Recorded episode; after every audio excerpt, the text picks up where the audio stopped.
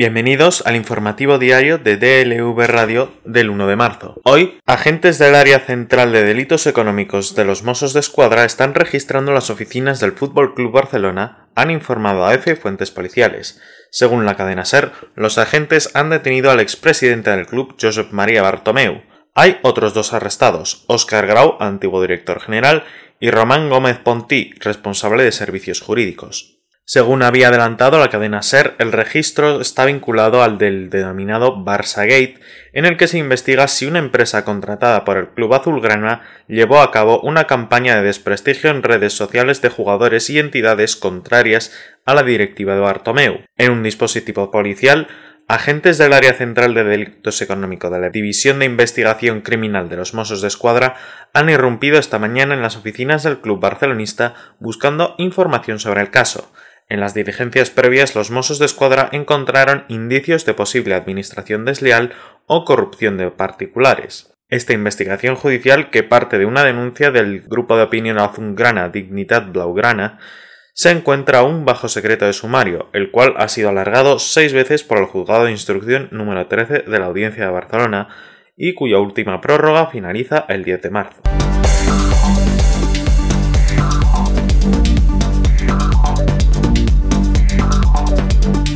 El Tribunal Supremo ha vuelto a dar con la puerta en las narices a las víctimas del franquismo. Una reciente sentencia del alto tribunal cierra definitivamente la causa judicial abierta en 2016 en el juzgado de Almazán, en Soria, por la conocida como Fosa de los Maestros, donde aparecieron los cuerpos de seis personas que presumiblemente fueron asesinados en 1936 por fuerzas franquistas. La causa había llegado hasta el Supremo gracias al recurso presentado por la Asociación Recuerdo y Dignidad que alegaba la vulneración del derecho constitucional a la tutela judicial efectiva.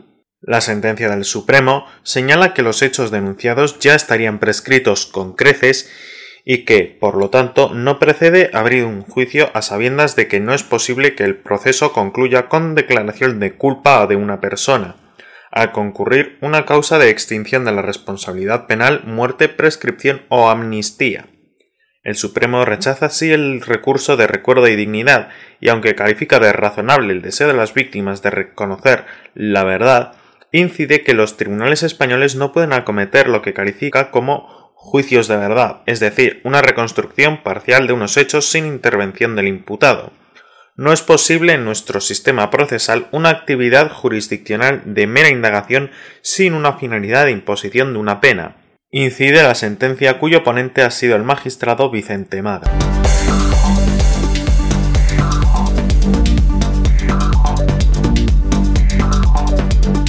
La tesis oficial de que los mandos militares de ideología franquista están todos retirados o no tienen influencia sobre el personal militar en activo en el ejército está siendo desmentida repetidamente por nuevas revelaciones. La última es la que contiene un exhaustivo dossier que demuestra que el grupo neonazi murciano denominado Lo Nuestro cuenta entre sus adeptos al menos con un capitán del aire, un sargento de la Armada y dos cabos primeros de tierra y marina, todos en activo. El diario público ha tenido acceso a ese informe, que consta de dos partes y 45 folios, más anexos de imágenes, en el que aparecen las pruebas gráficas y documentales de esa presencia de nazis infiltrados en las Fuerzas Armadas y que se hizo llegar en diciembre pasado al Ministerio de Defensa, sin que hasta ahora haya tenido respuesta formal. Todo lo contrario, ante las preguntas presentadas el pasado 4 de enero al gobierno por el Grupo Parlamentario Republicano sobre los chats militares de incitación al odio filofascista y las misivas golpistas dirigidas al rey por numerosos exaltos mandos del ejército, el Ejecutivo respondió el 22 de febrero descantando una vez más que existan grupos extremistas de ultraderecha entre los militares en activo.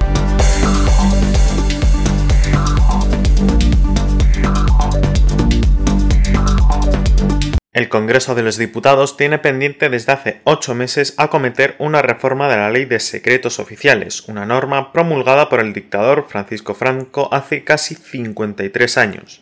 Este es el cuarto intento para modificarla y aunque en su toma de consideración el pasado mes de julio contó con el respaldo de una holgada mayoría absoluta en la Cámara Baja con 196 votos a favor 53 votos en contra de Vox y 99 abstenciones del PP, una proposición legislativa acumula una continua prórroga del plazo de enmiendas desde septiembre de 2020, un mal que abocó a los anteriores intentos de reforma al fracaso. El PNV lleva planteando esta iniciativa desde 2016. La reforma pretende incorporar la obligación de que en toda calificación de una materia se establezca un plazo de vigencia, no pudiendo superar los 25 años para materias calificadas secretas y los 10 para reservadas, salvo que el Consejo de Ministros disponga su prórroga excepcional y motivada, en el exclusivo caso de materias secretas por un nuevo periodo máximo de 10 años. El portavoz del grupo impulsor, Aitor Esteban, afeó este martes en rueda de prensa que la mesa del Congreso, presidida por Merisel Batet,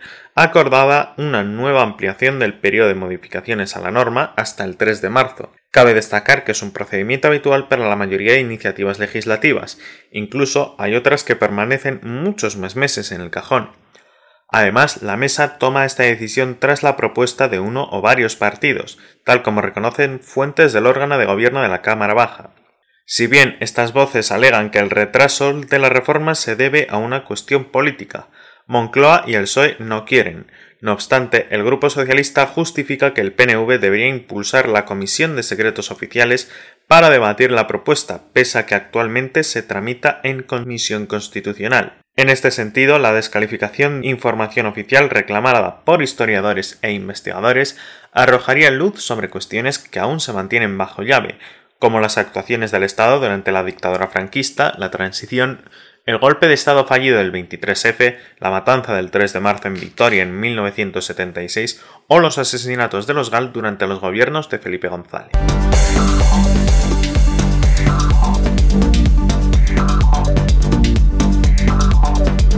Una mayoría de los autónomos se jubila con las pensiones que no alcanzan la cuantía del salario mínimo interprofesional ni superan el umbral de la pobreza, lo que les aboca a un retiro de escasez como consecuencia de los escasos rendimientos que arrojan buena parte de los negocios, y especialmente en el caso de las mujeres, de las cortas carreras de cotización, sin embargo, las bases de las que depende esa situación llevan camino de cambiar en unos meses, vista la evolución de los contratos que el Ministerio de Inclusión mantiene con las principales organizaciones de autónomos. El departamento que dirige José Luis Escribá se marca el primer semestre del año como fecha límite para sacar adelante la reforma del sistema de cotización de autónomos, que incluirá siete tramos en función de los ingresos y que probablemente permitirá la capitalización de ahorros con un formato similar al de los fondos de pensiones. Queremos que sea cuanto antes en este semestre o a principios del segundo. Llevamos trabajando desde otoño y estamos buscando el mayor acuerdo posible, y el diálogo no tendría por qué prolongarse mucho, señalaron las mismas fuentes que, no obstante, apuntaron a que no hay una fecha definida todavía, ya que no depende solo de nosotros, en alusión al grosor del carpatacio de inclusión que hay sobre la mesa de diálogo social que incluye asuntos como, entre otros, el fomento de la jubilación demorada o la revisión del índice de revalorización. La implantación de un sistema de cotización con base en los ingresos reales de los autónomos es una de las reivindicaciones históricas del colectivo por lo escuálido de sus pensiones, aunque su diseño no se activó hasta hace tres años, con la llegada del equipo de Magdalena Valerio al Ministerio de Trabajo.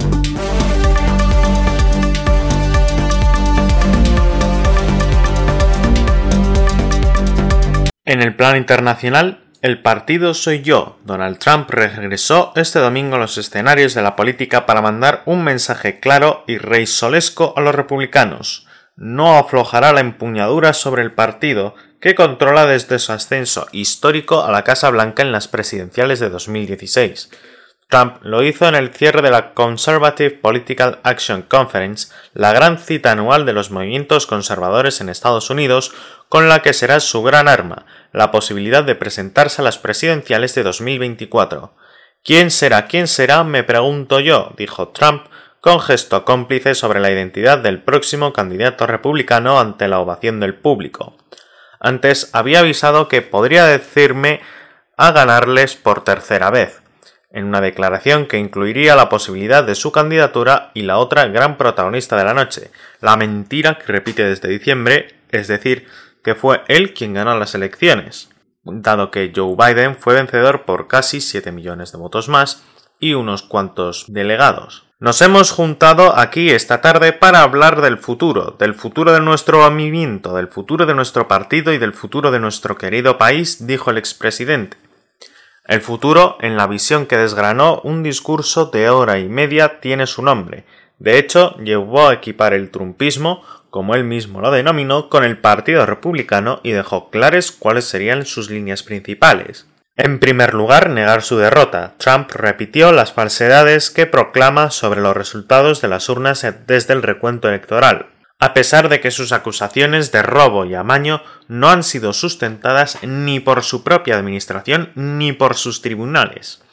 De hecho, atacó con dureza al Supremo con una mayoría conservadora de 6 a 3 y tres magistrados nombrados por el propio Trump por no acoger sus teorías sobre fraude electoral, Deberían sentir vergüenza sobre sí mismos, dijo de los magistrados. No tuvieron las agallas o el coraje de tomar la decisión adecuada.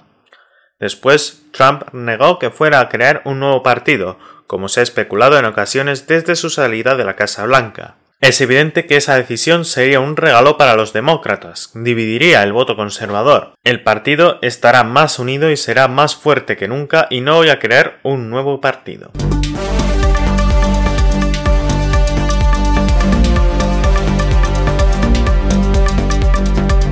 En la carrera armamentística, la teoría de la mutua destrucción asegurada sostiene que si las cabezas nucleares soviéticas podían alcanzar Nueva York y las norteamericanas Moscú, lo más probable es que nunca se utilicen porque la muerte del enemigo también significaría la propia.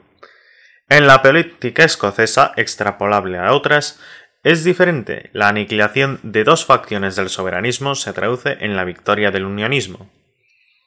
Aunque en 1995 Quebec se quedó a poco más de 50.000 votos de separarse del resto de Canadá, Escocia, en la carrera por la independencia, tiene en este momento dos grandes ventajas sobre el resto de las naciones sin Estado. Uno, que todos los impulsos soberanistas se concentran en un partido único, relativamente homogéneo, fuertemente centralizado, de corte socialdemócrata, pero que abarca desde el centro derecha hasta el socialismo. Y dos, que además las fuerzas políticas atraviesan una fuerte crisis de credibilidad y le han dado vía libre. Es ahí donde entra en juego la versión escocesa de la mutua destrucción asegurada. Justo cuando el independentismo y el SNP estaban más fuertes, con 21 encuestas consecutivas dando ventaja a los partidarios de la ruptura, a solo dos meses de las elecciones autonómicas, que podrían ser un claro mandato para un segundo referéndum, la guerra a muerte entre Alex Salmon y Nicola Sturgeon amenaza con echarlo todo por tierra. Si se extrapola a otro idioma y a un clima más mediterráneo, es inevitable una cierta sensación de déjà vu tras ser declarado inocente de 13 acusaciones de abusos sexuales presentadas por dos funcionarios del gobierno escocés, Salmon, líder del independentismo hasta la consulta del 2014, juró venganza, se lamentó de no haber podido presentar en el juicio todas las pruebas y prometió que saldrían a la luz. Ese día todavía no ha llegado.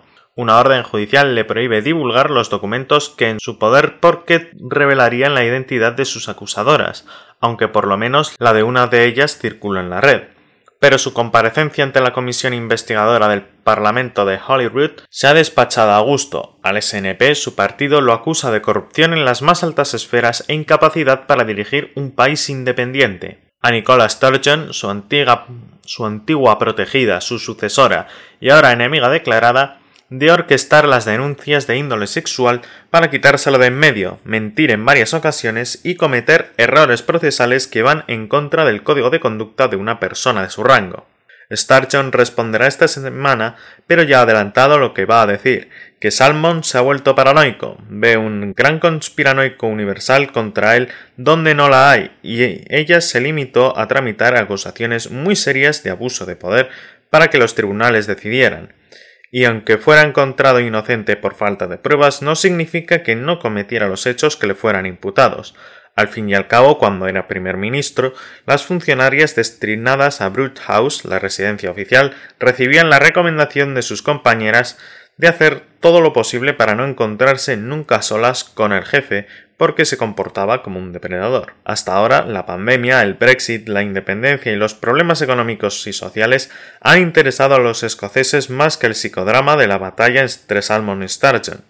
Pero a medida que se ha vuelto más sangriento por la comparecencia de ambos en el Parlamento, los sondeos han empezado a registrar una pequeña dentellada en el apoyo al soberanismo y en la imagen de la primera ministra, que domina la comunicación con maestría y cuyas comparecencias diarias para hablar de la situación sanitaria han generado la impresión de que es una gestora eficaz, mucho mejor que Johnson, y que muchos piensen que Escocia haría mejor las cosas por sí misma que bajo la tutela de Londres.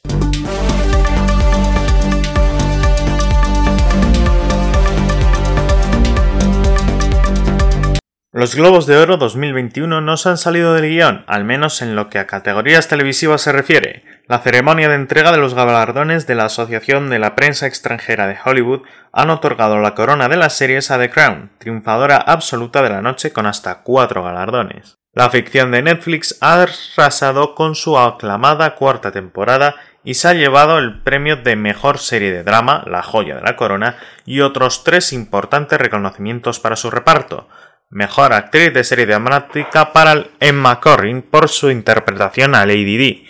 Mejor actor de serie dramática para Josh O'Connor por su papel del príncipe Carlos. Y mejor actriz de reparto para Gillian Anderson, la implacable Margaret Thatcher. Tampoco ha habido grandes sorpresas en comedia, donde Schitt's Creek ha confirmado como la mejor serie de su género tras triunfar en los Emmy y postularse como favorita cómica para los Globos de Oro. La ficción canadiense se ha despedido por su paso por los premios llevándose dos estatuillas de una categoría que ha estado, eso sí, más repartida que la dramática. En comedia, Catherine O'Hara se ha interpuesto a Kali Cuoco como mejor actriz mientras que Jason Sudeikis ha arrebatado a la familia Ross el galardón masculino por su papel en Ted Lasso. En el ámbito de las miniseries, Netflix ha vuelto a brillar gracias a su aplaudida Gambito de Dama, la serie sobre la prodigio del ajedrez Beth Harmon se ha llevado el premio del Globo de Oro a Mejor Miniserie y también el de Mejor Actriz para su protagonista, Anya Taylor-Joy. The Undoing, que partía con más nominaciones, se ha ido de vacío. Completan el grupo de ganadores los televisivos John Boyega, mejor actor de reparto por Small Axe, y Mark Ruffalo, mejor actor de miniserie por La Innegable Verdad.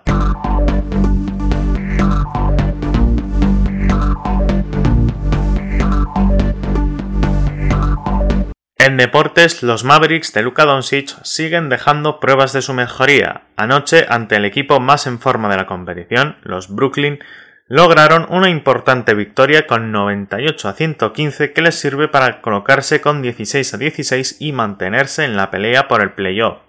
Liderados una vez más por Luka Doncic, quien logró 27 puntos, 7 asistencias y 6 rebotes, los de Texas cimentaron su victoria en defensa. El primer tiempo fue casi un intercambio de canastas que dejó un parcial de 64 a 68 al descanso. En la segunda mitad, Dallas apretó bajo su aro para dejar que Brooklyn en tan solo 34 puntos, lo que les permitió dispararse en el marcador a partir del tercer periodo y vivir un cómodo final de partido. Para lograr el triunfo del genio esloveno contó con la colaboración de Kristaps Porzingis, quien regresaba tras una ausencia de tres partidos y rodeado de rumores de traspaso con el que aseguraba que ha sido ofrecido a Golden State. En todo caso, anoche puso su granito de arena con 18 puntos y 3 tapones. Con quien contó con poca compañía fue James Harden. A la conocida baja de Kevin Durant, quien no volverá hasta pasado el All-Star, se sumó la de Kyrie Irving a casa de un problema en el hombro. Steve Nash asegura que espera que no sea nada grave y que juegue el siguiente partido. Harden, por su parte, consiguió 29 puntos, pero de esos solo 4 fueron en la segunda parte del encuentro. Obviamente tenían la ausencia de dos grandes jugadores, pero él es un jugador increíble, es muy difícil detenerlo. Hicimos un gran trabajo en la segunda mitad, creo que fue mucho mejor que el que la primera, comenta Doncic sobre Harden. Lo cierto es que más allá de la barba casi ningún jugador destacó en el ataque de los Nets. Solo dos compañeros, Jeff Green y Bruce Down, alcanzaron la decena de puntos, exactamente 12 en ambos casos. Tales problemas ofensivos llevaron a los neonorquinos a perder por primera vez tras una racha de ocho triunfos consecutivos. La derrota supone además que no puedan acceder al primera plaza de la conferencia este, ya que continúan medio partido por detrás de Philadelphia 76ers.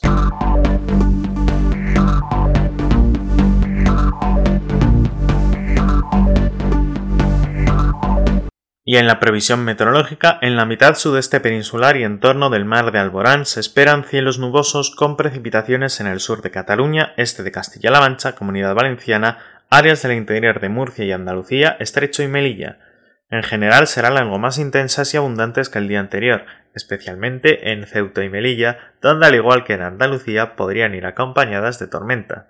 No se descarta que sean localmente persistentes en Valencia ni se extiendan con carácter más débil a Aragón, resto de Cataluña, Andalucía y Castilla-La Mancha al sur de Extremadura y Madrid. El resto de la península empezará con poco nuboso con algunas precipitaciones débiles en Galicia que tienden a remitir por la mañana y a lo largo del día tendremos nubosidad de evolución sin descartar algún chubasco. En Baleares, intervalos nubosos, en Canarios, intervalos nubosos en el norte de las islas con alguna lluvia débil e aislada en las de mayor relieve, Cota de nieve en Pirineos 1200 a 1400 ascendiendo a 1800-2000 y en las sierras del sureste 1800 a 2100. No se descarta calima en buena parte de la península y Baleares, así como zonas matinales en zonas montañosas. Las temperaturas diurnas descienden en el interior peninsular y las nocturnas aumentan en el noroeste y Pirineos. En el resto del territorio evolucionarán con pocos cambios, en las débiles en Pirineos, predominio de vientos de componente este en la península y Baleares, algo más débiles que el día anterior, aunque todavía con algunos intervalos de fuerte en Baleares, litoral sudeste, así como rachas muy fuertes entre País Vasco y Navarra, y viento del noroeste en Canarias. Y así concluimos con el informativo diario de DLV Radio del 1 de marzo. Les esperamos.